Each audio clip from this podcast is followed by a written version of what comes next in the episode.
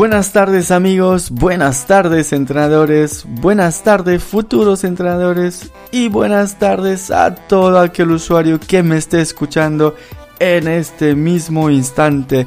Contentísimo de estar aquí un miércoles más con ustedes señores. Hoy 3 de marzo 2021. Yo soy Dorinel Tala y os doy la bienvenida al podcast número 8 del fútbol inteligente, el programa donde cada semana intentamos transmitir y aportar una pequeña ayudita a todo aquel que esté practicando o se quiera iniciar en el mundo del fútbol como entrenador. Y bien, esta semana, como todas las demás, les propongo un nuevo tema a debatir. Si así lo queréis, os, os, recuerdo que podéis dejar un comentario con vuestra opinión, con vuestro punto de vista, al cual os contestaré con muchísimo gusto. Bien, pues empezando hoy, hablaremos sobre cómo combatir la desmotivación en el fútbol. Como bien sabemos,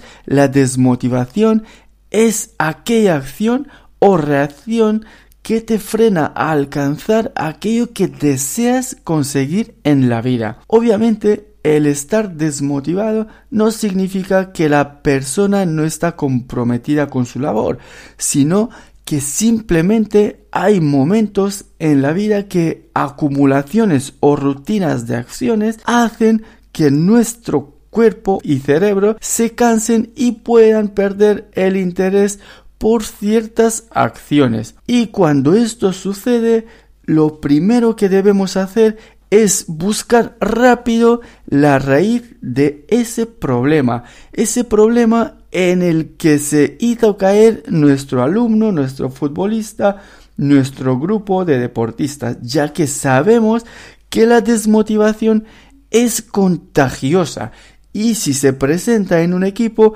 debemos saber eliminar rapidísimo ese virus. Pero para resolver ese tipo de asuntos debemos conocer muy bien a nuestros deportistas y en base a esto diseñar actividades en los entrenamientos que realmente les gusten, que les puedan retar, que les lleven felicidad, pero sin olvidarnos de que estas actividades sigan siendo productivas.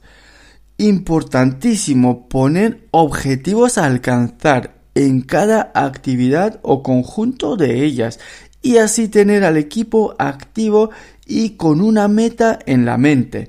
También debemos recordarles el por qué están donde están y qué precio hay que pagar para poder subir de nivel si es lo que están persiguiendo realmente. También un punto bastante importante en mi opinión es felicitar o premiar al jugador o al equipo por cada paso o escalón que suba hacia esa meta u objetivo que tienen por perseguir. Tener muy claro como entrenador que a lo largo de la temporada seguramente nos encontraremos con este virus llamado desmotivación, ya que la convivencia de un grupo que entrena y se ve en las caras cuatro o cinco días a la semana dependiendo del equipo el cansancio acumulado la frustración de los jugadores por no encontrarse con los resultados esperados o por no jugar los minutos deseados hacen que estas situaciones de desmotivación tarde o temprano aparezcan dentro de cada grupo futbolístico. Como bien sabemos, los entrenadores es difícil tener contento a un grupo de 20 o 16 o 18 jugadores durante una temporada entera.